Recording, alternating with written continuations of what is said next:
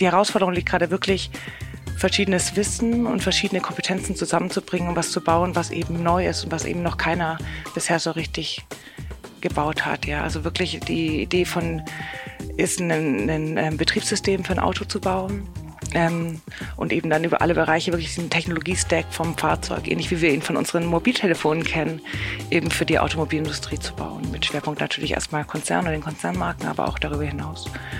Und ähm, dafür brauchen wir zwei unterschiedliche Kompetenzen oder Wissen oder Hintergründe, nämlich die Menschen, die wissen, wie man Autos baut und die Menschen, die wissen, wie man Software baut. Und wenn man sich ein bisschen damit beschäftigt hat, weiß man, dass das komplett unterschiedlich ist. Also ein Auto zu bauen hat immer noch viel mit ähm, deswegen sind Konzerne auch so aufgebaut, mit ganz viel mit klaren Vorgaben, Regularien. Es ist ein sehr integrativer Job. Ich kaufe Dinge, die es gibt, auf dem Markt von Lieferanten ein und baue die zusammen und die müssen alle in das Auto reinpassen, jetzt mal rein.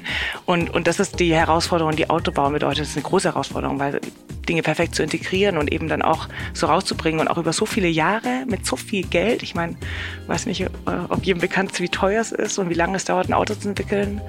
So fünf bis sieben Jahre. Manchmal kann man auch schneller sein, je nachdem, was man aufsetzt. Und so ein bis zwei Milliarden sind normal. Also ich meine, das, wenn man sich das mal in Software übersetzt, hat man da ganz schöne Batzen an Geld. Also das ist auch was, das können wir wahrscheinlich nicht so gut mit Software-Hintergrund, also solche Projekte auch managen.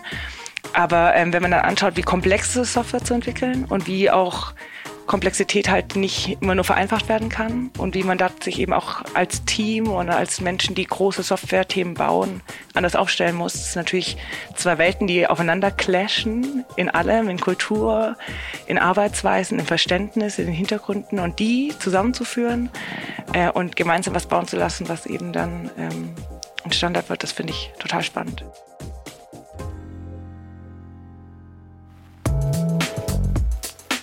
Bevor es gleich mit dem On the Way to New Work Podcast losgeht, hier ein kleiner Hinweis. Die Folgen, die ihr hört, die haben wir vor einigen Wochen aufgenommen. Alles noch bevor Corona in Deutschland ähm, so groß geworden ist, wie es jetzt ist und bevor die Situation sich so geändert hat.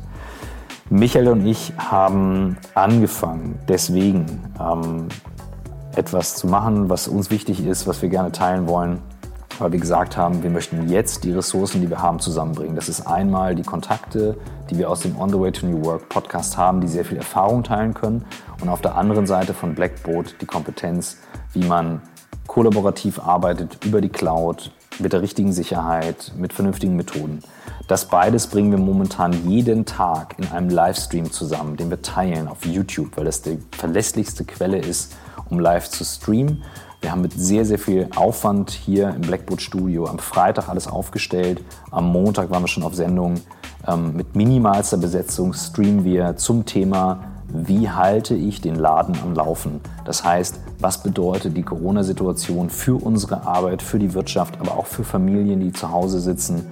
Das ist das, was wir zusammenbringen. Wir haben schon einige Tage hinter uns mit Leuten dabei wie Verena Pauster, die teilt, was passiert jetzt in der Familie zu Hause, was ist mit digitaler Bildung, Katja Suding aus dem Bundestag, ähm, auch zum Thema, wie wird dort gerade agiert. Wir haben Geschäftsführer von PwC dabei gehabt mit Methoden, die die jetzt einsetzen, um alle Leute über 10.000 jetzt allein mal in Deutschland von zu Hause arbeiten zu lassen, aber auch Dinge wie, was mache ich eigentlich in der Familie jetzt, wenn alle zu Hause sind. Dazu haben wir eine Familientherapeutin dabei gehabt und über das Thema Resilienz und Stressmanagement in Krisenzeiten gesprochen. Wir hatten Cybersecurity-Experten dabei, also schon etliche Dinge in den letzten Tagen. Unser Ziel ist es, jetzt das zu nutzen, was wir haben, nach draußen zu stellen. Ihr könnt dort reinschalten, in dem Chat Fragen stellen, mitdiskutieren, uns vorher Sachen schicken und Michael bereitet morgens ein Briefing vor.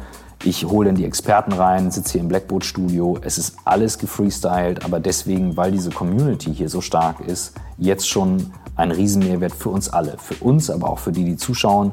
Und ich verspreche euch, wir halten das so lange aufrecht, wie wir es schaffen. Auch bei uns ist die Situation anstrengend, aber wir halten das jetzt gerade für wichtig. Das Ganze nennen wir Corona Situation Room, läuft bei mir im YouTube-Kanal.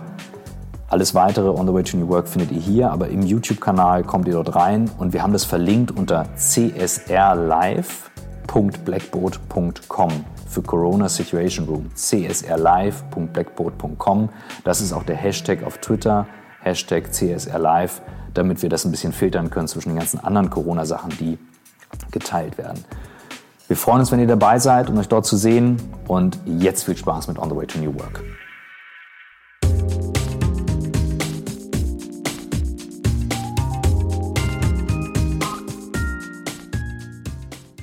Herzlich willkommen zum On the Way to New Work Podcast. Ich sitze in Hamburg. Michael ist on the road. Wir haben es versucht zusammen. Einer von uns blieb auf der Strecke. Deswegen habe ich jetzt die Ehre, mit Blick auf den Hamburger Hafen bei Anja Händel im Büro zu sitzen, der Geschäftsführerin von Diconium. Hallo. Hi. Ja, freue mich, dass du hier bist. Und es gibt eine Connection zwischen uns beiden über den Podcast. Du hast es gerade erzählt. Ich meinte gerade, wir kennen uns noch aus deiner Porsche-Zeit. Und dann sagtest du, ja, das stimmt, aber es war irgendwie, du hast eine Folge von uns gehört, eine der ersten. Ihr habt euch mal gegenseitig interviewt und euch gegenseitig vorgestellt. Ihr habt ein paar gemacht, wo ihr Leute vorgestellt habt und mhm. dann habt ihr euch gegenseitig vorgestellt. Und dann habe ich halt von Blackboat erfahren und dann habe ich gedacht, okay, das ist genau, was wir in der Zeit gebraucht haben. Wir waren da noch nicht so cloud-basiert unterwegs und haben dann, genau, dann habe ich einfach angerufen bei Blackboard und gesagt, ähm, ich habe ja den Podcast gehört und so. Und das weiß ich noch, dann hast du mich zurückgerufen. Dann hier so, ja, ja, da meldet sich jemand und dann hast du mich angerufen und ich so, wow, ich habe den Menschen aus meinem Podcast, aus am Podcast Telefon. Telefon. Den gibt's, ja, den gibt's, den gibt's wirklich. Das war so ein, äh, ja, so ein Groupie-Moment von mir. Okay. Der Mensch, den ich sonst nur aus dem Podcast kenne. Ich hatte das gar nicht auf dem Schirm gehabt. Ich hatte einfach so Porsche auf dem Schirm und dachte, okay, krass, witzig. Und also auf jeden Fall, äh, du bist jetzt da und ich fühle mich eher geehrt, weil du bist ja mittlerweile echt eine Nummer, einfach auch in dieser Szene. Und ähm, ich habe dann irgendwann letztes Jahr gesagt, wir müssen einen Podcast aufnehmen. Und deine Story ist so cool und das, was hier gerade passiert, deswegen habe ich gedacht, now is the chance. Und für die, die eben nicht dabei waren, wer bist du und wie bist du die geworden, die du heute bist? oh, wie bin ich die geworden? Es fängt ganz früh an. Ich meine, ich bin äh, Wirtschaftsinformatikerin und hatte, ähm, ich war ähm, auf dem Wirtschaftsgymnasium und hatte dort Informatik und äh, in der elften Klasse. Das war damals noch nicht so üblich und habe zum allerersten Mal gemerkt, dass ich, äh, dass das genau mein Ding ist. Also ich habe ähm, von meinen Eltern im Hintergrund einen sehr künstlerischen Teil und einen sehr mathematischen Teil. Und für mich war dann plötzlich Informatik das, wo ich die beiden Dinge zusammenbringen kann in einer ganz einfachen Form mit ganz wenigen Mitteln. Und das war so äh, vielleicht sogar Liebe auf den ersten Code, ich weiß nicht, wie man das nennen mag, aber auf die ersten äh, If-Else oder so. und äh, genau das ähm, das habe ich dann, das war für mich relativ schnell klar, dass das das Ding ist, was ich machen möchte. Habe aber dann nicht so viel Mut gehabt. Also ich habe auch kein Mathe als LK genommen, sondern Bio, weil ich immer Sorge hatte, ob ich das so hinkriege und ob ich das äh, ähm, wirklich so schaffe. Habe aber dann von einem Wirtschaftsinformatikstudium erfahren und ähm, das war dann klar mit Wirtschaft kombiniert. Ich war vom Wirtschaftsgymnasium und ich dachte, okay, dann kannst du auch immer noch einen Teil ähm, irgendwie lernen und musst ihn nicht verstehen und äh, habe das gemacht in der Berufsakademie. Ich bin schon, ich bin ein sehr praktischer Typ. Mhm. Ich mag's, wenn es irgendwie praktisch wird. Ich war auch nicht so immer die beste Schülerin, auch im Studium. Äh, Studium hinten raus wurde dann besser, aber ich bin jetzt nicht so, ich bin nicht die Einzelkandidatin, sondern ich mag es eigentlich eher, wenn es praktisch wird, wenn es um darum geht, Dinge zu verbinden und Menschen zusammenzubringen und eben Lösungen früh zu vertesten, auszuprobieren. Das ist so eher meine Stärke, würde ich sagen. Und äh, so war das mein Studium. Und dann habe ich äh, in der Zeit, das war ja Anfang 2000er Dotcom-Blase gerade geplatzt und alles aufregend, hatte ich dann die Chance, äh, eine Unternehmensberatung zu starten, was meine Sehnsucht nach viel Reisen, viel Sehen, viel Kennenlernen total befriedigt hat und äh, war dann für Capgemini sechs Jahre viel unterwegs, bis mir dann irgendwann das Reisen zu viel wurde und ich gedacht habe, okay, jetzt lass ich lass mich mal was anderes machen und habe dann äh, bei einem pharmazeutischen Großhändler gearbeitet äh, im, im Stuttgarter Raum der auch international unterwegs war, aber nur in Europa, zumindest als wir angefangen haben. Kurz nachdem ich äh, dort gestartet habe, haben die dann einen Standort in Brasilien übernommen und dann war ich viel in Brasilien. Also mit dem Reisen, das Thema habe ich inzwischen aufgegeben. Ich habe das akzeptiert, dass es ein Teil meiner Vita ist und äh, ich wahrscheinlich nicht mehr rauskriege. Und dann gab, kam das ziemlich in die Krise dort, äh, waren nicht so tolle Zeiten, Leute wurden entlassen, schlechte Stimmung. Ähm, war keine gute Zeit und dann habe ich irgendwie ähm, mich entschieden, da nochmal einen neuen Weg einzuschlagen und bin dann durch Zufall, ich wollte eigentlich nach Hamburg, ich wollte eigentlich hier anfangen ähm, zu arbeiten und hat schon, habe nur auf meinen Vertrag gewartet und dann hat sich irgendwie Porsche gemeldet und dann bin ich durch Zufall dort gelandet. Ähm, die Aufgabe war spannend, das ist, glaube ich, das, das Thema, was mich immer so treibt und habe dann angefangen dort ähm, das Portfolio-Management und die IT-Strategie, äh, mich darum zu kümmern. Was Portfolio-Management war super, weil ich habe ganz viel kennengelernt über Automobilindustrie, was mir davor überhaupt nicht klar war. Ähm, und dann die Strategie war natürlich toll, um eben auch mein Wissen reinzubringen aus anderen Industrien. Und dann ähm, habe ich das zwei Jahre gemacht. Dann habe ich einen Anruf gekriegt von einem der Vorstände, äh, ob ich für ihn die Digitalisierungsstrategie mit vorantreiben kann und eben für ihn da auch das ganze Digitalthema treiben kann. Und das habe ich dann weitere zwei Jahre gemacht, bis die Themen dann zu viele waren und äh, ich immer noch eine Person und habe dann eine Abteilung genommen für Innovation und digitale Transformation, aber auch zeitgleich ähm, ein Lab in, in Berlin ähm, mit ausgebaut oder weiter aufgebaut, wo wir uns mit ganz tiefen Technologien auseinandergesetzt haben. Also viel KI, Blockchain, IoT. Und ähm, da kam, kam plötzlich meine Programmierleidenschaft wieder hoch. Ich habe gemerkt, wie toll es ist, Dinge zu gestalten und auch mit, mit, ähm, ja, mit Leuten, die so tief in Technologie stecken, zusammenzuarbeiten. Und das hat äh, mich wieder ein bisschen entfacht, ähm, was meine Back to the Roots im Endeffekt, weg von PowerPoint und Gremien und all den Themen, die ich davor viel gemacht habe, wieder tief in die Technologie rein und ähm, wir haben dann äh, vor einem guten Jahr angefangen, die, das Lab in die Porsche Digital, da habt ihr auch neulich mit Matthias gesprochen, ähm, zu integrieren. Und ähm, habe dann war dann im Endeffekt von der Situation, dass ich mir überlegen konnte, was mache ich jetzt als nächstes? Mache ich das Innovationsthema? Helfe ich Matthias im, im, im, in der Digital dort aus oder mache ich ähm, ich habe auch noch das Thema, das KI-Programm für Porsche da mitgeleitet und ähm, für mich war gleich, ich muss eins davon machen zu viel und dann, wie es manchmal so ist, wenn dann viele Themen kommen, kommt was Drittes um die Ecke und das war dann eben in Form von Volkswagen, die mich kontaktiert haben, ob ich mir vorstellen könnte, ähm, zu unterstützen, eben mehr Technologie in den Volkswagen-Konzern zu bringen im, in der Rolle als äh, Geschäftsführer von der Decodium. Und dann habe ich äh, die beiden Gründer kennengelernt und dann war das relativ schnell ganz klar, dass mich das Thema nicht nur inhaltlich treibt, sondern vor allem auch von den Menschen, die ich dort kennengelernt habe. Und dann war der Entschluss ganz nahe. Ihr seid jetzt äh, auch kein kleiner Laden, ihr seid knapp 1000 Leute, glaube ich. Genau, ne? wir sind so um die 1000 Leute. Kommt immer darauf an, ob man Köpfe zieht, zählt oder FTE. Ähm, kommen aus, ganz stark aus dem E-Commerce. Also ähm, es auch viele gute Geschichten zu erzählen, wenn man vor 25 Jahren angefangen hat, E-Commerce zu machen, äh, wie das da aussah.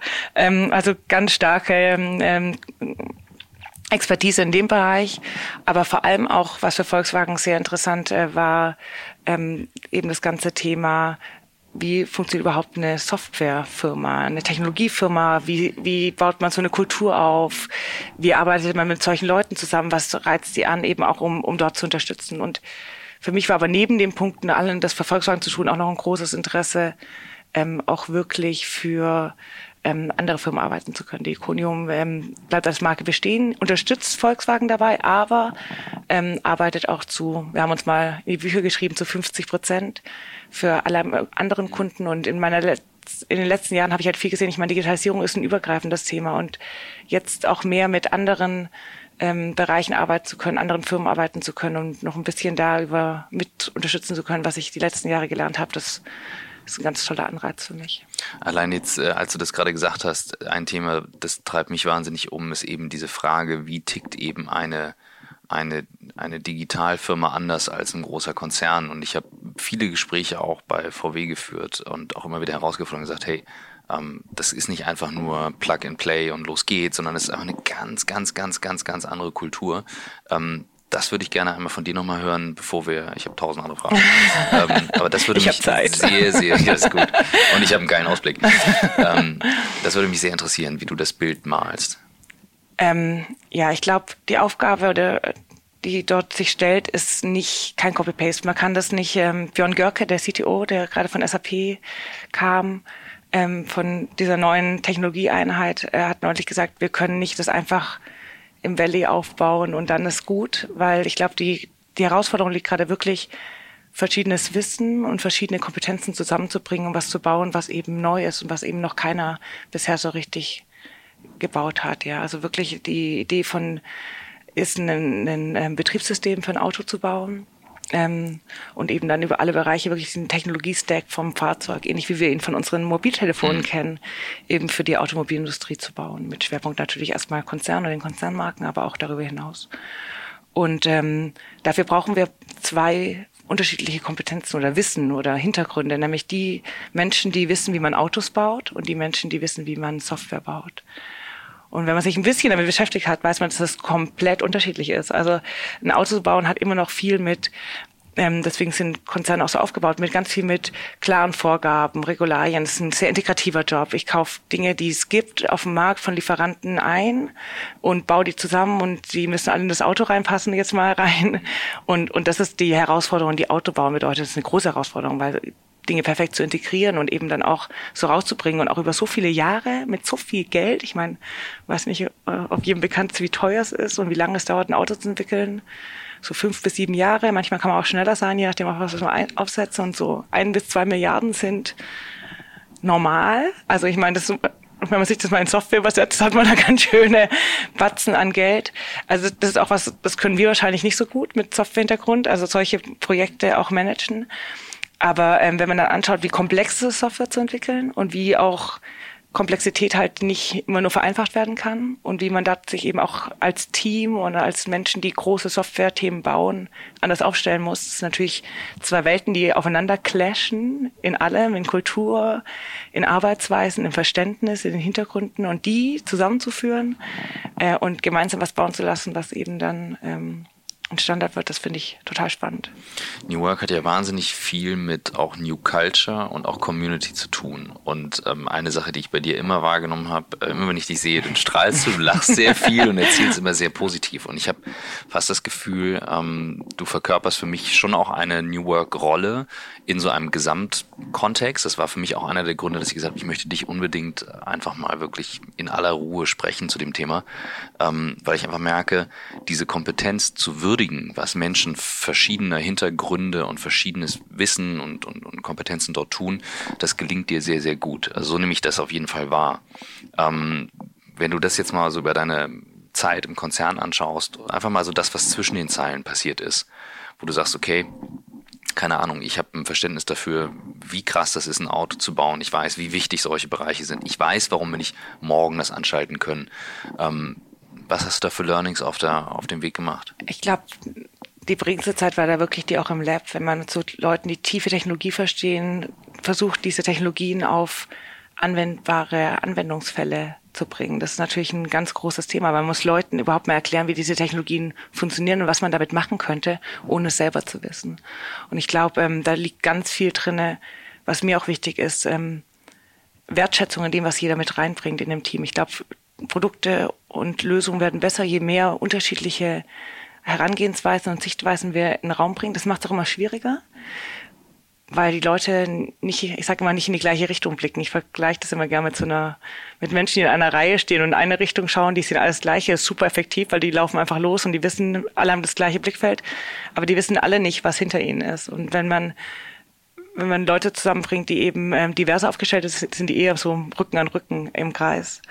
Und ähm, das bedeutet, dass, dass sie mehr kommunizieren müssen und auch verstehen müssen irgendwann, der sieht was ganz anderes, das ist nicht falsch, der schaut nur in eine andere Richtung.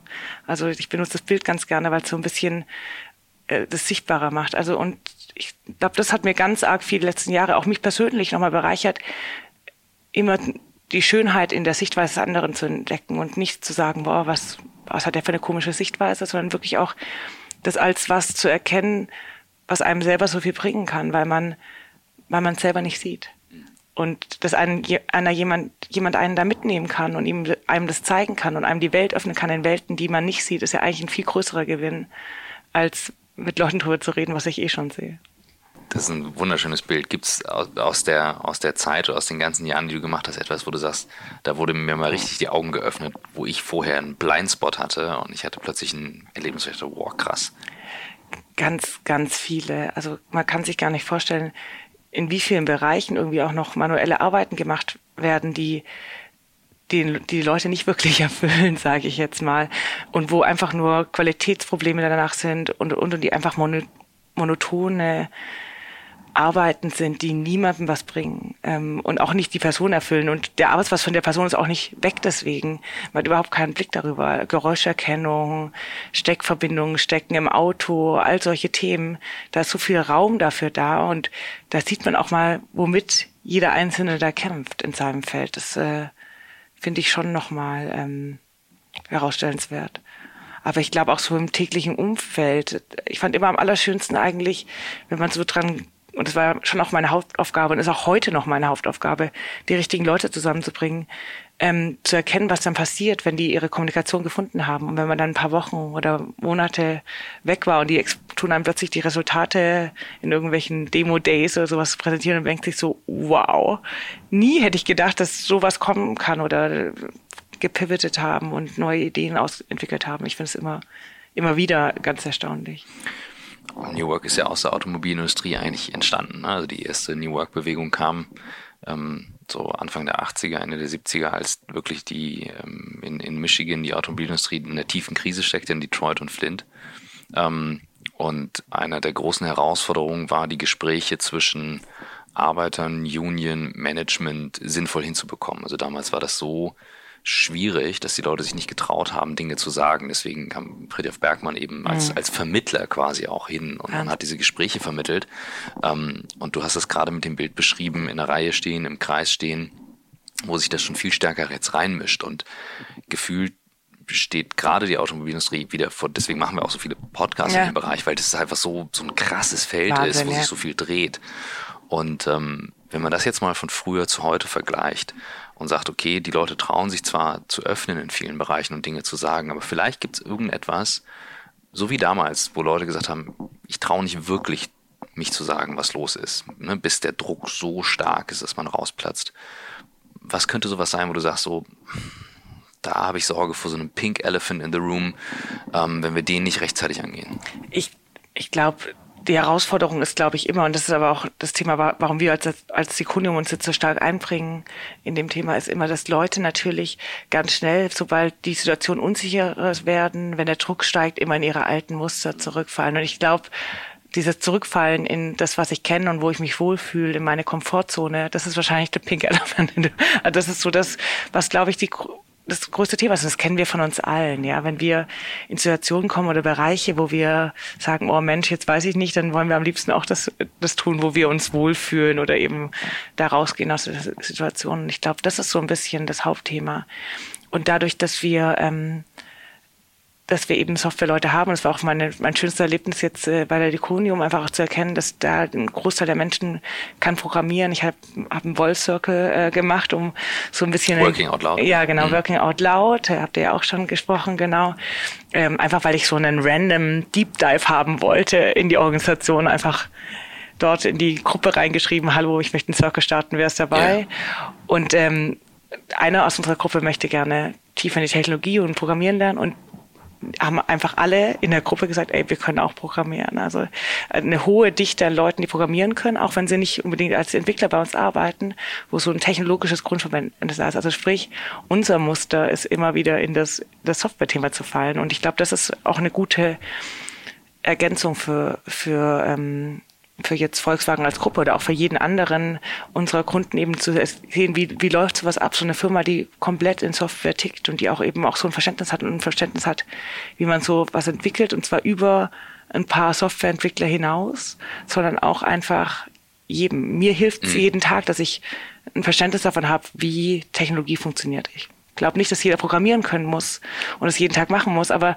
zu verstehen, wie es funktioniert, ähm, ähnlich wie eine Grammatik, die wir auch irgendwie lernen in der Schule, glaube ich, ist, ist ein super wichtiges ähm, Mittel. Als du vorhin davon erzählt hast, du hast gestrahlt wie so ein kleines Kind, du hast davon erzählt, ich durfte wieder programmieren und du hast ähm, was Schönes gesagt, dass es für dich ähm, wie etwas ist, was wie Handarbeit, also auch weil du dann eben in die in die ähm, praktische Ausbildung gegangen bist ja. und, und du hast davon gesprochen, dass es wie was machen mit seinen eigenen Händen, was ja eine sehr befriedigende Aufgabe ist.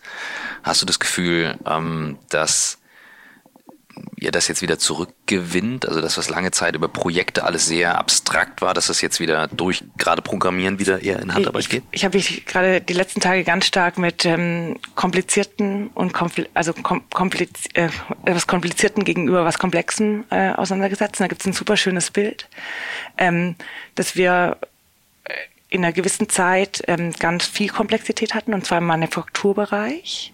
Und dann kam eigentlich die, die Industrialisierung die eher mit mhm. komplizierten Themen gearbeitet hat und jetzt mit steigender Software kommen wir wieder in, ähnlich wie in der Manufaktur, in komplexe Aufgabenstellungen. Weil Software, auch wenn es eigentlich Dinge automatisiert und wieder einfacher macht, zu erstellen ist momentan eine Manufakturarbeit. Das wird von mhm. Menschen gebaut.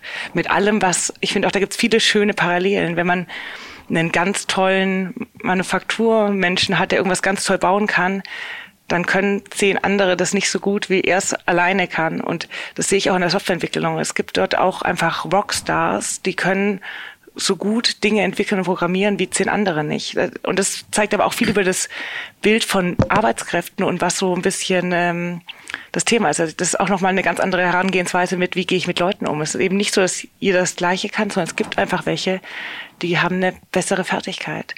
Die müssen deswegen aber auch nicht gleich Leute führen und die müssen deswegen auch nicht Themen führen. Es geht halt ganz stark dann in diese Rollen und wie bewerte ich dann, was jemand tut oder den Wert, den jemand in ein Team reingibt. Das ist nochmal, sind auch ganz spannende Aspekte darin, ja, die aber ganz stark, das Manufakturbild hilft mir, um viel auch nochmal mhm. zu erklären, auch, ja, auch in der Automobilindustrie, weil die kennen das Manufakturbusiness auch. Mhm. Und zu erklären, ist ja nicht besser oder schlechter. man sagt ja auch zur alte Welt, neue Welt, das ist nicht alt oder neu. Ähm, jemand, der, der guten Oldtimer reparieren kann, ist vielleicht auch am, am, am Band äh, für, um Neuautos zu bauen nicht die richtige Person. Und jemand, der, das, der gut am Band ist, muss auch nicht unbedingt gut Oldtimer reparieren können. Das ist einfach nur, ähm, was, was kann jemand besser und was kann jemand schlechter oder wo liegen wo liegen die, wo liegt das beste Einsatzfeld von jemandem? Aber es hat nichts mit besser oder schlechter zu tun. Das ist ein, das ist ein, das oder Bild, alt oder neu. Das Bild, was ich gerade vor Augen habe, ist ein Foto.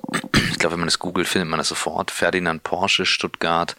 Und dann ist so ein Foto von eben der Porsche-Manufaktur zu sehen. Mhm. Da steht ein Porsche, alles natürlich noch schwarz-weiß. Ähm, und dann sieht man eben, wie das eine, wie eine Werkstatt, also wie eine mhm. Manufaktur genau. ist.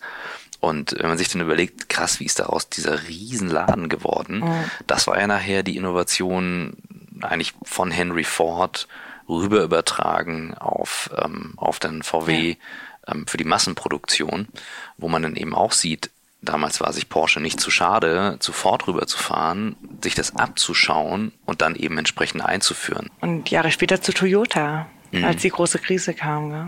Und oh. dann die japanische Unterstützung zu holen, um das ganze Lean-Thema, was ja, ja, im Endeffekt das die Mutter der Agilität ist, ja, oder zumindest der Überbegriff. Agilität ist ja ein, ein Unterbereich von Lean, ähm, der da eben auch kam. Ja, mhm. klar, ich, ich glaube, die, die Mittel waren schon immer da. Es gibt, glaube ich, aber trotzdem auch immer so einen Druck, wann wann setze ich die Mittel ein und wann muss ich mich verändern? Weil Veränderungen machen die wenigsten Leute ganz freiwillig. Mhm. Da muss schon auch immer so ein bisschen Handlungsdruck da sein. Ich habe gerade bei der Digitalisierung nämlich das Gefühl gehabt, dass wir lange Zeit irgendwie gewartet haben, nicht nur jetzt auf VW bezogen, generell in Deutschland so, ah, wir, wir erfinden das jetzt wieder selbst, ne? also wir bauen jetzt die eigene Deutschland-Cloud und wir machen dies ja. und das und jenes. Ähm, wo schaust du hin, wenn du sagst, okay, Digitalisierung ist eben der Druck, der gerade von außen kommt, ganz anders als jetzt New Work-Veränderung, die ja eher von innen ja. herausgetrieben ist. Digitalisierung ja wirklich eine, eine Pflicht für jeden zu tun, weil es passiert. Ähm, wo geht dein Blick hin? Also ich glaube nicht nur von außen, ich glaube auch, dass wir es von innen merken. Also wir, die Komplexität im Fahrzeug steigt einfach mit den Steuergeräten und so. Und das, wir, wir müssen auch was verändern. Das ist äh, schon auch das Thema. Und von außen, wo schaue ich hin? Ähm, ich schaue in ganz viele Richtungen. Ich schaue vor allem viel, ich höre vor allem viel. Ich bin halt viel, versuche viel im Austausch zu sein und äh, viel auch offen zu sein für, für neue Themen, neue, neue Menschen kennenlernen. Ich wenn ich, wenn ich gefragt werde, ob ich lieber einen Vortrag halten soll oder ein Panel, sage ich immer Panel, mhm. weil mich das auch, weil mich, mich das mehr inspiriert natürlich, wenn ich mit tollen Leuten in einem in eine Diskussion starten kann und da nehme ich dann eben auch mehr mit, wie wenn ich irgendwie belehre. Das ist nicht so mein Ding. ich glaube immer, dass, ähm, dass das Thema so ist. Und deswegen nutze ich auch Social Media zum Beispiel relativ stark. Also vor allem Twitter habe ich recht spät erkannt oder für mich entdeckt erkannt nicht. Ich hab's, ich probiere alles früh aus, aber ich habe es irgendwie nicht so richtig verstanden und äh, habe es nicht so genutzt. Und inzwischen ist es für mich eine Riesenquelle, auch um in Dialog zu gehen mit Leuten und auch mhm. spannend, wie dann so Beziehungen dort entstehen, wo ich plötzlich über irgendwelche Fachthemen austauscht und äh, ganz nette Dinge auch passieren und äh, vor allem inspirierender, Aus, inspirierender Austausch, ja. Wie schätzt du als nun wirklich Vollprofi in dem Feld ähm, die KI-Entwicklung ein, was die Länder betrifft? China, USA, Europa? Also ich glaube, das kann man gar nicht so einfach beantworten. Ähm, die haben halt alle unterschiedliche Stärken. Ich meine, wir haben hier Wahnsinnsköpfe und Wahnsinnsmenschen an Potenzial. Das ist in der Forschung klar, wenn man die NIP-Paper anschaut, wirft es ein anderes Bild. Ich glaube, man darf Deutschland nicht alleine sehen, das ist vielleicht das erste mhm. Thema. Ich glaube, wenn muss man Europa sehen. Und das ist auch sicherlich das, wohin unsere Intention gehen soll, weil es wird nicht funktionieren, auf, auf Deutschland alleine was zu bauen. Mhm. Wir müssen Europa suchen. Ähm, und da, glaube ich, ist auch wieder eine gewisse, gewisser Vorteil von uns da. Ja, ich habe auch mal vorher ein bisschen über, über Diversität und andere Blickwinkel gesprochen. Wir haben bei uns eine riesen Komplexität in Europa. Wir sprechen alle andere Sprachen, wir sind alle sehr unterschiedlich. Aber eigentlich, wenn man so über, wenn uns das gelingt, da was mhm. Gutes zu bauen, ist auch ganz viel Qualität drinne. Und ich glaube, ähm, das komplexe Dinge brauchen am Anfang ja oft ein bisschen länger, bis man, bis man die Kommunikation gefunden hat. Und so ist eben auch mit Produkten. Aber ich habe schon große Hoffnung, ähm, dass wir, wenn wir die anderen Dinge, die eben uns in, in China und den USA voraus sind, die guten davon eben auch versuchen zu nutzen und eben uns da auch befähigen. Ähm, glaube ich, liegt da schon eine große Chance, auch qualitativ das auf ein anderes Level zu bringen. Und die Forscher haben wir hier. Mhm. Ich glaube, ein großes Thema ist noch, Forschung mit Wirtschaft zu verbinden, weil wenn man sich mit KI beschäftigt, du weißt das, ja, äh, wenn die Methoden da sind, die, die lösen das mhm. Problem. Die Frage ist nur, was ist das Problem? Und äh, da muss eben noch, glaube ich, ganz viel, ähm, ganz viel an Kommunikation getan werden. Ja. Gibt es irgendwas, was dich in den letzten Monaten krass überrascht hast, wo du sagtest, boah, also total unterschätzt oder lange nicht gesehen als Trend? Also, also ich habe mich Ende letzten Jahres nochmal in das Quantencomputing-Thema nochmal ordentlich reingefuchst. Ähm, ich habe das äh, auf der South West vor zwei Jahren schon das erste Mal äh, mir nochmal angeguckt, weil da haben die, hat IBM gerade so eine offene Programmierschnittstelle mhm. dann eröffnet und das war ganz gut. Und ich hatte hab auch eine äh, bei Forscher noch eine Doktorandin äh, gehabt, die eben sich mit dem Thema auch beschäftigt. Und bin aber nochmal selber, weil ich auch einen Vortrag gehalten habe darüber, so einen kleinen Impuls, nur fünf Minuten so, was verändert, also was die große Veränderung in den nächsten zehn Jahren. Und ich glaube, vielleicht noch nicht in den nächsten zehn, aber ich glaube, es war sogar 30 Jahre war, war die Ansage. Ähm, das, das fand ich schon nochmal total beeindruckend. Also ähm, das Physikthema und was Quantenmechanik kann und was Quanten an sich kann und auch zu akzeptieren, dass dort Dinge passieren, die wir nicht logisch erklären können. ähm, bis hin, wo man plötzlich denkt, okay, vielleicht gibt es wirklich Telepathie und solche Dinge, weil wenn man sich das anschaut, was da physikalisch möglich ist, ist es plötzlich gar nicht mehr so fern. Das fand ich wenn jetzt mindblowing einem, und bin echt mal gespannt, was da kommt. Wenn du es jetzt einem zwölfjährigen Zuhörer erklären müsstest, warum das so besonders ist, wie würdest du es erklären? Also man kann wie, wie oft so kommen, so richtig neue Dinge kann man es öfters in Bildern erklären. Also das Bild, was ich darüber, was ich am schönsten finde, ist so ein bisschen Quantencomputing ist, also leicht gesagt würde ich ja sagen, ist halt ein ganz, ganz schneller Rechner, der allerdings nur gewisse Probleme lösen kann. Aber das Bild, was ich dazu mag, ist, ähm, also viel mehr Rechenpower, das ist so ein bisschen das Thema. Aber eigentlich ist das Bild davon, du kannst tausend Kerzen anzünden und die sind nicht so, die, die werden halt keine Glühbirne. Und so ist es mit Quantencomputing und den normalen Rechnerleistungen, die wir heute kennen. Du kannst ganz, ganz viele Rechner zusammenfließen, die werden halt nie ein Quantencomputer. Weil er andere Sachen rechnet. Weil er anders, genau, er rechnet andere Dinge. Was ich auch neulich interessant fand, war ein Spruch, den ich darüber gelesen habe, ist, ähm, die haben gesagt, mit einem Quantencomputer findet man nicht die genaue Lösung, sondern eher ein Gefühl dafür, was richtiger ist oder was in die richtige Richtung geht. Das fand ich auch nochmal schön. Es geht eher darum, so einen, einen Lösungsraum aufzumachen, als eine genaue mhm. Lösung zu errechnen. Ähm, das ist so ein bisschen, was dahinter steckt, ja. Krass. Und die Haupttheorie ist eben, dass eben nicht nur Nullen und Einsen nacheinander verarbeiten kann, sondern eben und jetzt, sonst wird es jetzt echt zu technisch. Ich neige dazu auch immer zu nerdy zu werden, aber im Endeffekt einen Raum zwischen zwischen 0 und 1 alles abbilden kann. Durch die Verschränkung der Quanten genau, hast du eigentlich exakt. noch einen weiteren Punkt. genau, und, äh, und sich da, also sich da reinzulesen ähm, und auch, ich habe, das ist so einer der wenigen Fälle, wo ich dann auch viel YouTube angeschaut habe ähm, und mir so ein paar TED Talks angeschaut habe und nochmal viel gelesen habe, das fand ich schon nochmal, das sind nochmal ganz andere Welten. Ja, das fand ich das war für mich sehr inspirierend. Vor allem auch, dass man nicht alles verstehen muss. Mhm. Dass es auch Dinge gibt, die wir einfach nicht verstehen werden und die trotzdem toll sind. Krass. Wie bringst du das in die Firma rein mit deinen Leuten? Also wie sorgst du dafür, dass, ähm, oder wie, wie, wie schaust du, dass quasi auch dieser Wissensdurst äh, aufrechterhalten wird? Teilt ihr sowas viel intern? Ja, also wir versuchen natürlich eine sehr transparente ähm, also alles sehr transparent zu halten, alles über öffentliche Kanäle, viel von diesem One-on-One-Kommunikation wegzugehen. Und wir haben zum Glück, weil die Kundium ganz tolle, äh, eine ganz tolle, kleine, feine, aber tolle Innovationsgruppe, die sich eben auch ganz viel mit den Themen, um die Themen kümmert. Ich glaube, das ist ein sehr intrinsisch getriebenes Thema. Du brauchst da nicht jemanden sagen, ich suche jemanden und ich finde es auch interessant, sondern es sind einfach Menschen, die sich einfach komplett damit beschäftigen. Es wird auch nicht immer was für jeden sein, ähm, aber so eine Inspiration zu bekommen, ist ein gutes Thema, ja.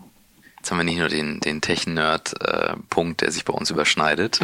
Ich liebe das ja auch, YouTube-Videos und reinfuchsen und reinlesen, ähm, sondern wir haben tatsächlich auch einen gemeinsamen Freund ähm, und, und äh, Meister, einen Zen-Meister. Der auch Hinak, Technologie liebt. Der auch Technologie liebt. Und Autos. Und Autos, ja, stimmt. Und Hinak Polenski ist im Podcast, ist kein ganz Unbekannter, aber ähm, tatsächlich, du machst da auch relativ viel und äh, mich würde mal ein bisschen dein persönliches Pensum interessieren, wie du das schaffst, mit den ganzen Themen ähm, die Ruhe auszustrahlen, diese kindliche Freude auszustrahlen und dir das beizubehalten. Also gerade auch in Zeiten, die vielleicht mal ein bisschen an die Grenzen gehen. Mhm. Ähm, also ich habe ähm, ich habe vor vielen Jahren angefangen mit Yoga. Also ich bin so ein ganz sportlicher Mensch. Ich habe auch ganz viel Sport gemacht in meiner Jugend, immer eher zu viel. Muss mhm. immer eingebremst werden. Nee, Anja, du kannst nicht fünf Sportarten machen. Du musst konzentrier dich auf drei. Welche drei willst du? Und, äh, eher so, ich habe ähm, vor vielen Jahren angefangen, da viel Yoga zu machen. Und das, da gibt's ja auch immer die Meditationssequenzen und und und. Ich fand das schon ganz gut ähm, und habe dann ganz klassisch, als die ersten App-Applikationen kamen hier, Andy Headspace war natürlich ganz am Anfang da und bin dann ähm, irgendwann über einen auch einen gemeinsamen Freund, über den Christian äh, Miele, ähm, eben auf ähm, auf die Zen-Meditation gekommen und war dann eben auch einmal dort vor Ort und da habe ich zum allerersten Mal auch den Unterschied gemerkt zwischen einer geleiteten Meditation und äh, dieses Sitzen in Stille. Und es war für mich augenöffnend. Also so drei, vier Tage da wirklich sich äh, anzufangen an nichts zu denken. Und das ist für mich ein großes Ding, also vor allem in, in extremen Stresssituationen. Also ich, ich hatte vor einem Jahr eine größere, also vor einem Jahr eine, eine größere, eine größere Operation ist übertrieben, aber eine Operation und bin da in eine komplette Panik davor gefallen. Also ich habe echt, ich habe geheult und konnte, also ich konnte nicht mehr. Ich war, die haben mich in den OP-Saal und ich konnte kaum reden mit dem, weil ich total aufgewühlt war. Ich weiß nicht woher, vielleicht wahrscheinlich irgendwelche Erlebnisse. Mein Vater ist auch in dem Krankenhaus gestorben. Vielleicht kam das irgendwie hoch, irgendwie so. Und da in so Situationen fange ich an zu meditieren, weil ich dann weiß, okay, ich, ich verliere die Kontrolle. Und äh, okay, das passiert mir jetzt sehr, sehr selten, mhm. äh, so was Extremes, aber da, da hilft es mir enorm. Mhm. Und jetzt, ähm, und auch wenn ich einen krassen, durchgetakteten Tag habe mit vielen Vorträgen, Interviews, hatte ich letztes Jahr im, im Sommer in, in Singapur. Da war ich für ein paar Tage dort und da haben die asiatischen Kollegen mich echt durchgetaktet. Und da bin ich, um diesen Fokus zu bringen, in dem Moment, in dem ich dann gebraucht werde, habe ich habe ich dann davor einfach mich kurz hingesetzt, Augen zu und einfach nur geatmet und äh, versucht da nicht zu denken und einfach zu mir zu kommen und den Fokus zu machen. Und jetzt, ich bin ganz stolz, ich meine, ähm, wenn man sich beruflich verändert, kann man auch äh, Riten, Routinen, Dinge ändern und einfach wieder in einem Research von Null anfangen. Und ich meditiere jetzt gerade wirklich jeden, jeden, also meistens jeden Morgen, also zumindest in der Woche. Am Wochenende bin ich ein bisschen flexibler irgendwie, je nachdem, was eben ansteht. Oder wenn ich mal ganz, ganz früh losmache. Wobei dann meditiere ich eher einfach nur kürzer. Und das hilft schon enorm. Also so diese Struktur und auch eine Ruhe in den Tag zu bringen und auch mich ruhiger zu kriegen. Ich bin ja ein sehr impulsiver Mensch. Ich rede eher mal zu schnell, zu viel und falle vielleicht auch mal ins Wort und so. Das, ähm, und gerade mit dem, was ich eigentlich auch weiß, dass Informationen von anderen viel wertvoller sind, äh, hilft es mir ganz arg. Und ich kann es gar nicht sagen, wenn man das macht, läuft der Tag so. Mhm. Und äh, das ist nicht, dass ich an dem Tag dann dauernd denke, boah, jetzt hier ähm, muss ich zu mir kommen, aber mir hilft das. Ich kann es auch nicht begründen, aber das ist ja auch, was einem selbst Technologie zeigt. Man muss nicht alles begründen können. Das ist ein schönes Bild. Das ist wirklich ein schönes Bild. Wenn du, ähm, ich, gucke immer auf, normal bin ich ja immer der Timekeeper, aber wunderbar in der Zeit. Wunderbar. wunderbar. ähm, ich bin halt so voll drin gerade. Ähm, ich hatte das, als wir so ein bisschen vorgeplänkelt haben, gerade darüber gesprochen, ähm, Frauen in Führungspositionen. Ähm, ich sehe vor allem durch den Podcast, den Michael mit der Jessica Orkin gemacht hat, ähm, die, glaube ich, sagte, The Future of Leadership is Female. Ähm, ich sehe das immer gar nicht so als das oder das, sondern ich sehe die Eigenschaften, die eher mit der weiblichen Seite verbunden werden, als, als dann so die Stärke, also Verletzlichkeit, ähm, die Sachen auch kommunizieren, auszusprechen, anzusprechen, Leute zusammenzubringen, statt Fronten aufzubauen. Du hast nun sehr viele Seiten in dir durch deinen Hintergrund, durch dein Wissen, durch ein Studium, was eher technisch geprägt ist, bist aber jetzt eben in einer Führungsposition. Ähm, was, was verändert sich oder was hat sich über die, die Jahre jetzt auch verändert und was stellst du dir für die Zukunft vor, wie du diese Eigenschaften reinbringst und möchtest du das auch, siehst du das überhaupt so deutlich? Ja, es ist interessant, dass du es ansprichst, weil ich habe das noch nicht so aufs Weibliche übertragen. Ich habe manchmal das Gefühl, wenn Leute zu mir sprechen, dass ich, ich, ich war ja schon immer so, wie ich bin. Und wenn, ich habe manchmal das Gefühl, ich treffe gerade mit dem, wie ich bin oder was ich mache, eben ganz arg den Zeitgeist.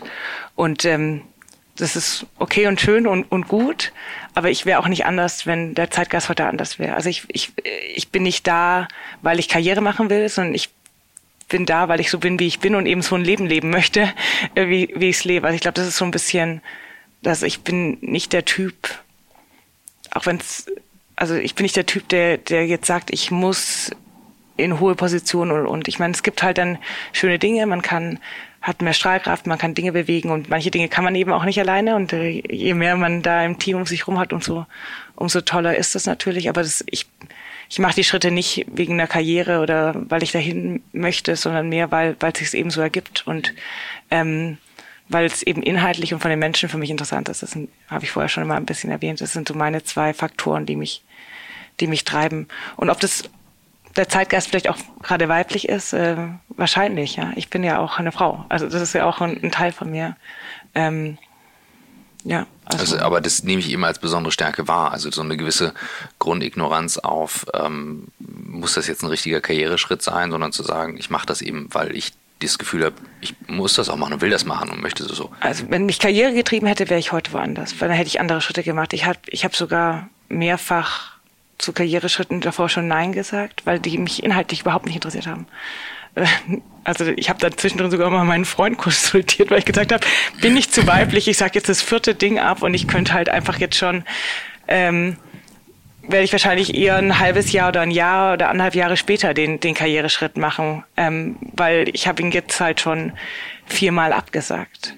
Ähm, und der ist ja zum Glück cool, der dann auch zu mir gemeint, ey Anja, wenn es sich für dich nicht gut anfühlt, dann mach's nicht. Du, das, ist, das muss für dich das Richtige sein. Und ähm, dann natürlich auch, wenn ich mit vielen rede, oft äh, ein bisschen auf Geduld bringen. Ich habe erst vor ein paar Tagen mit einer jungen Kollegin gesprochen, die gemeint hat, ah, aber ich hatte das Gefühl, da wurde ich hingehört. Und ich gemeint, ja, aber es ist wichtig, dass du deinen Weg gehst und gar nicht so, ob das jetzt immer gleich der nächste Schritt ist. Und ich glaube, auch auf Dauer zahlt sich das dann aus, wenn man man selber bleibt und sein eigenes Ding macht. Ob das dann der nächste Karriereschritt ist, who knows, aber es gibt auch viel Wichtigeres im Leben als irgendwie mhm. Karriereschritte und das Ding, ich meine, was braucht man? Mein großer Stiefbruder sagt immer zu mir, Anja, ich kann auch jeden Tag nur ein Schnitzel essen und irgendwie, vielleicht ein mhm. Schnitzel nicht oder ein Sellerieschnitzel, aber, aber äh, was damit heißt, ist irgendwie, es geht ja auch um mehr als nur Statusvermögen, sondern eigentlich viel mehr um Spaß daran zu haben, was man jeden Tag tut und sich darin wohlzufühlen. Und wenn da eine große Komponente im Job ist, ist es gut, muss aber auch nicht. Ich meine, ich, ich glaube auch, ich bin auch einer von den Verfechtern, sehr gerne bei New Work so, alles muss toll sein und die Arbeit muss super sein und jeder muss seine Arbeit lieben. Glaube ich auch nicht. Ich glaube, dass es einfach auch Leute geben kann, die machen ihren Job und haben ihre Prioritäten irgendwo anders, weil die total im Sport engagiert sind, weil sie total viel Zeit in ihre Tiere oder Kinder oder Familie investieren möchten und dann eben sagen, da ist mein Fokus und mein Job ist dazu da, um meine Miete zu zahlen. Da sprichst du ein ganz wichtiges, wie ich finde, Missverständnis zu New Work an, ähm, weil viele eben glauben, New Work macht halt immer Spaß. Und es gibt eigentlich einen entscheidenden Punkt, ähm, den, den Unterschied zwischen tu, was du liebst und tu, was du wirklich willst. Ähm, ich habe bei dir das Gefühl, du tust, was du willst und du ziehst eine ganz tiefe Befriedigung daraus und es macht halt auch nicht jeden Tag Spaß. Das Natürlich so. nicht. Und ähm, das ist, das glaube ich, einer der entscheidenden Punkte für New Work, zu verstehen, dass, dass diese Entscheidung zu treffen halt nichts mit Fun und ähm, alles ist super und toll zu tun hat, sondern das, was du eigentlich gerade vorher gesagt hast, dieses extrem elementare zu sagen, bleib bei dir. Und wenn du einen Teil deiner Zeit verwendest, um Kohle zu verdienen, um die Miete zu zahlen, völlig klar. Du dich dann aber dann um den Fußballverein, die Pferde oder Musik oder sonst was kümmerst, das ist viel entscheidender. Ja. Ähm, das hast du eigentlich gerade in ein, ein Bild gemalt und dann, dann fallen die Sachen auch in den Schoß. Dann, dann kommen eben Dinge plötzlich, wie du vorhin beschrieben hast, du hast irgendwie zwei Opportunities und dann kommt die dritte um die Ecke. Ja. Ähm, das finde ich, ein, finde ich ein wirklich schönes Bild. Wie hast du dir das aufrechterhalten, dass du dieses Gespür für dich behalten hast über die ganze Zeit. Dass du wahrnimmst, hey, das gefällt mir jetzt nicht oder das möchte ich nicht oder das fühlt sich nicht richtig an. Kannst du das beschreiben oder? Interessant. Also ich glaube, dass ich, dass ich keinen, also wenn man mir vor vielen Jahren gesagt hätte, du wirst irgendwann diesen Job machen und irgendwie auch ähm, das hätte ich mir gar nicht vorstellen. Also ich glaube, dieses Thema mit, da will ich karrieretechnisch hin, das habe ich schon zu früh mhm. für mich irgendwie ab. Also es war für mich nie so der Treiber. Und das, und das macht dann frei, wenn man eigentlich sagt, das ist total egal, was ich möchte. Und ich bin aber auch natürlich nicht in allem gut. Also ich, ich bin ganz schlecht im Nein sagen, weil mich total viele Dinge total interessieren.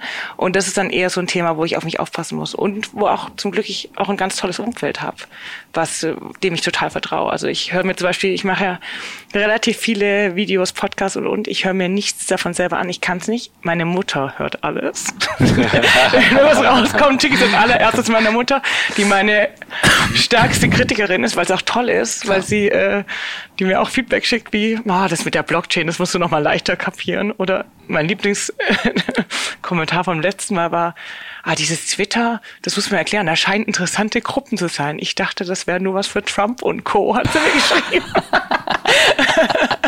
ähm, und, das, und eben zu wissen auch, und wieder, da geht's wieder um Teams und um Beziehungen. Mhm.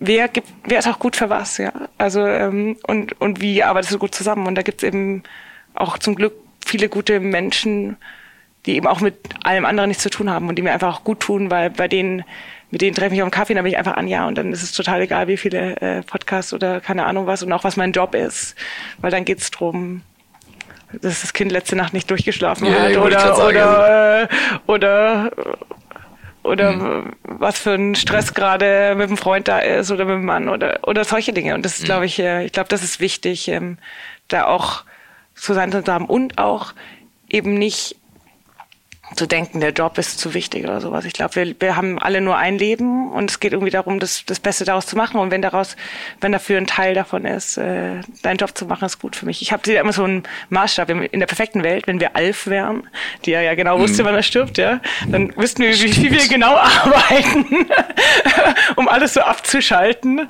ähm, ähm, damit wir keinen Tag zu viel gemacht haben, damit so alles genau hinpasst. Und das ist auch so ein bisschen mein Bild. Ich will einfach nur alles schaffen, dass sie alles dahin passt und ich auch ganz viel Zeit möglichst sinnvoll für mich investiere. Ein bisschen egoistisch, aber das, das habe ich geil. gern. Das ist ein geiles Bild. Ich habe gerade Alf. Wir müssen Alf noch mit einbauen in das Foto. Das ist ja so gut. Ja, oder der wusste doch, dann hat auch, die hatten dann so Termine, wann die Kreditkarte abläuft und uns abgeben. Ja, ja, ja, stimmt. Ja, man merkt, ich bin alt. Ja gut, wir sind ja nicht so weit voneinander Alf kennt kaum noch jemand wahrscheinlich. Ja, die Jüngeren werden jetzt erstmal googeln, was ja, ist genau, Alf. Was ist Alf? Googelt gleich mit dazu, was ist eine Kassette und warum haben Kassette und Bleistift was miteinander zu tun. Daran kann man das Alter ganz gut erkennen. Großartig, ja, wie schön. Also das ist ein, das ist ein wirklich schönes Bild und es hat, also du bringst für mich wirklich in einer Person diese New Work Kompetenz und das Digitale zusammen. Und ich sage den Leuten immer wieder, das hat nichts miteinander direkt zu tun, ne? weil die, weil die, weil die woanders herkommen. Ja, wo, Wobei ich glaube, dass viele Aspekte davon eigentlich gut zusammen. Und ich glaube, das Digital wird auch oft so abgetan mit, dass du irgendwie sowas wie eben nach dir sorgen und sowas nicht so gut kannst, äh, weil du bist halt viel an im Digitalen gefangen und das hat nichts mit der Realität zu tun, aber eigentlich nehme ich es total anders wahr. Ich habe oft das Gefühl, dass Leute, die auch so auf Twitter total engagiert sind, dass viele von denen auch total engagiert sind bei Meetups und und und, dass die auch mhm. total präsent als das sind einfach interessierte Leute. Mhm. Ähm, ich glaube schon, dass, dass es da eine Verbindung gibt irgendwie ähm, und dass das ähm, auch zusammenwachsen muss, weil wir sind ja also, also ist nicht trennbar. Ja, klar, also weil du brauchst halt für, für neue Arbeit brauchst du die, den Dialog, also du brauchst den Austausch. Die Tools ermöglichen uns ja. das und die Tools ermöglichen uns auch anders zu organisieren, genau. also ähm, auch den Kontakt zu halten. Also ich bin immer wieder erstaunt, dass ich vergessen habe, wie wir früher Kontakt gehalten Wahnsinn. haben. Also jetzt zum Geburtstag, wo man welche Messages bekommt, wie sich das über die Jahre verschoben hat. Ja. Und dann merkt so, hey, plötzlich ist jeder so ein Klick entfernt. Ja. Und viele sagen ja mal, uh, ist alles so schlimm mit Facebook und Co. Wenn ich jetzt überlege, das, das, das gab's halt vor, mal kurz zurückrechnen, 2020, 10, 11, 2009 wurde, glaube ich, der Friend Feed eingeführt. Vorher ist man auf die Profile gegangen, hat dort drauf gepostet. Ja. Das war die Möglichkeit, da konnte Ja. man was sehen. Das ist alles ein Klick entfernt. Total. Und die Connection als, als Tool zu sehen und zu verstehen, finde ich gigantisch. Ja, und es geht ja um Beziehungen.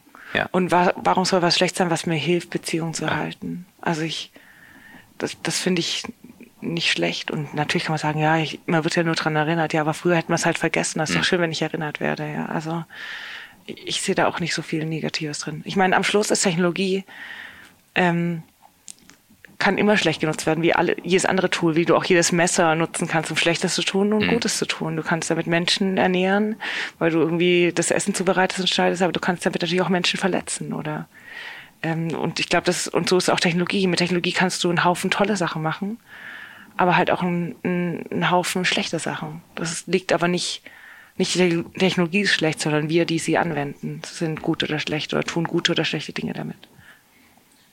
Bevor wir hier die Zeit springen, ich könnte glaube ich noch eine Stunde weiter ähm, reden, aber ich kriege immer wieder den Hinweis, ein Inlandsflug, seid nicht so streng mit uns.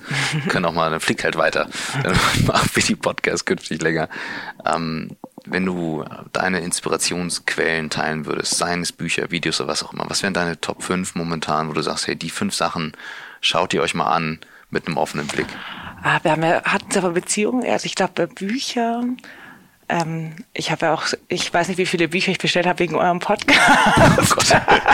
Deswegen will ich die alle nicht mehr äh, nennen, weil, aber ich habe so viele Bücher gelesen, weil, weil ihr sie hier genannt habt.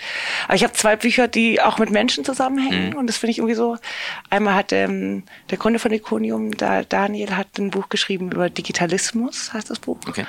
Ähm, was glaube ich auch, was mich stark verbindet, weil es zeigt auch so ein bisschen, warum ich so gerne mit, mit ihm und den Menschen zusammenarbeite, weil, weil er so ganz viel darüber sinniert, wohin uns auch Technologie bringt und was eine Utopie und was eine Dystopie sein kann und wohin uns das bringen kann. Und das wenn ich das Buch enthalten habe, weiß ich, warum ich da bin, weil mit Menschen so einen Austausch zu haben, auch über Dinge, die über unsere tägliche Arbeit hinaus, nämlich über Technologie gehen. Ähm, das zeigt das Buch ganz schön. Dann gibt's, äh, wir sind ja auch gerade in Hamburg, einen ganz langen Mentor von mir, Frank Thun heißt der. Der hat gerade ein ganz, ganz tolles Buch geschrieben, das ich noch nicht fertig habe.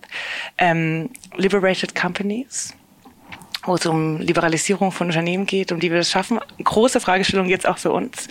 Wie sieht so eine Tech- Tech-Firma aus? Wie ist es neben dem methodischen täglichen Arbeiten, nämlich wie wird sowas organisationell aufgebaut? Wie funktioniert das? Ja, ähm, das ist ähm, das ist ein ganz gutes Thema. Dann höre ich natürlich viele Podcasts. Leider mein Lieblingspodcast, ich weiß nicht, woran das liegt, aber ist gerade so ein bisschen gestopft, ist ähm, Should This Exist? Shooters. Should, should, this should exist. this exist. Also sollte dieses existieren. Da Okay, geht's mhm. genau um diese Betrachtung. Da werden immer Technologien vorgestellt und, ähm, und dann eben auch darüber diskutiert, ähm, was man damit Schlechtes machen könnte. Und damit stellt sich immer so die Frage, sollte das existieren? Should this exist? Ähm, also leider gibt es da nur wenige Folgen. Jetzt machen die so viel Meditationsgeschichten, die ich auch gut finde, Meditative Stories. Aber die, ähm, ähm, der ist irgendwie abgeschaltet. Und dann lese ich gerade ähm, The Future is Faster Than You Think. Ähm, also das höre ich als Hörbuch, was auch eine ganz tolle Hörbuchproduktion ist, weil die immer so das Kapitel, also immer die Kapitel vorstellen und danach nochmal diskutieren, was ich finde. Ah, cool. Ähm, auch nochmal ganz gut finde. Ja, Hört das sind so, das sind, glaube ich, so die, die mir als allererstes in den Kopf ploppen und äh, ja, Sehr fallen mir schön. wahrscheinlich gleich nochmal zehn mehr ein. Wo, wo erreicht man dich Social Media mäßig am besten? Was sind so deine liebsten Kanäle? Wo kann man dir folgen? mein Lieblings ist Twitter eigentlich. Ähm, Oder hast du vorhin gesagt, du willst Instagram jetzt Ich reaktivieren voll. mit Video, ne? Also jetzt come on. Mal schauen. Nee, ich habe ähm, Instagram habe ich lang ähnlich wie Twitter. Äh, ich, wahrscheinlich ist jetzt so der durch mein Instagram Durchbruch oder so. Ähm, habe ich lange äh, nur so privat und auch ähm, geschlossen genutzt und habe jetzt gerade es geöffnet und merkt, da passiert da gar nichts äh, so Schlimmes, außer eher Positives. Man merkt, wie man auch viele junge Frauen äh, ansprechen kann, die sich dann irgendwie bei mir melden und äh, irgendwie interessiert sind und ähm, finde ich ganz spannend. Ich, ich mag die Kanäle, weil sie mir so ein bisschen Austausch geben. Es gibt ein paar, die, mit denen bin ich nicht warm geworden. Also Snapchat war meine härteste Social Media Erfahrung. Ich kam mir vor wie in so einem Raum, wo die Türe zugeht und es ist dunkel, weil du niemanden kennst, dem du folgen könntest. Das ist mit TikTok ähnlich. Ja, TikTok, die troppen dich ja immer voll mit irgendwas. Ja, das ist zu spannend aus der KI-Sicht, ne? Total, total. Also, äh, aber ich merke auch, dass, und ich meine, was da natürlich gemacht werden kann, ist super, aber ich habe noch nicht so meine Welt, ich tanze noch nicht so viel. Äh, aber fand ich, also, ja, ich probiere alles aus. Ähm, aber ich glaube, meine Hauptkanäle, mein Hauptkanal ist sicherlich Twitter, aber ich bin auch auf LinkedIn, Sing, Instagram jetzt neu Instagram. Das machen wir jetzt. Sehr gut. Dann, wir, dann legen wir gleich noch ein Video nach. Danke für alle, die jetzt äh, voll dabei geblieben sind, auch wenn ihr jetzt schon ähm, beim Flieger am Aussteigen seid oder schon vor dem Büro steht und die Folge noch fertig wird. Ähm, Zug doch eher, oder? Geflogen ja, wird der Kurzstrecke nicht ja, mehr. Ja, natürlich, natürlich. Sehr klar. Und äh, ja, gibt uns eine Bewertung auf den Plattformen, wo ihr gerade hört. Das, das hilft immer sehr. Gibt auch gerne äh, Feedback und wenn ihr irgendwie Anmerkungen, Kritik habt, dann schickt es direkt wie immer. Dann können wir das gerne ausdiskutieren und sonst meldet euch bei Anja oder bei uns. Vielen Dank auf jeden Fall, Anja, heute für die wirklich großartige Folge. Es hat sehr viel Spaß gemacht. Danke dir.